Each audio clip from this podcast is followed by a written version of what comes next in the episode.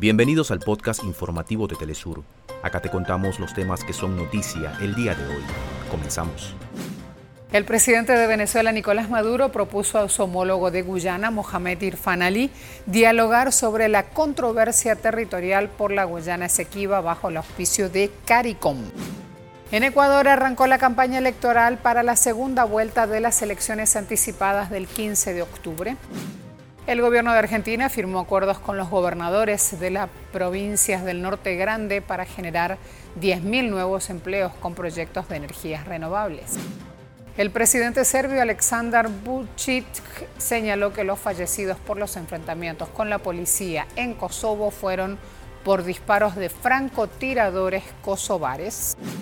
Jocelyn Brea y Keidomar Vallenilla son los atletas abanderados para representar a Venezuela en los Juegos Panamericanos Santiago 2023. También veremos la tercera edición del Festival Itinerante de Murales, La Guaira, Venezuela.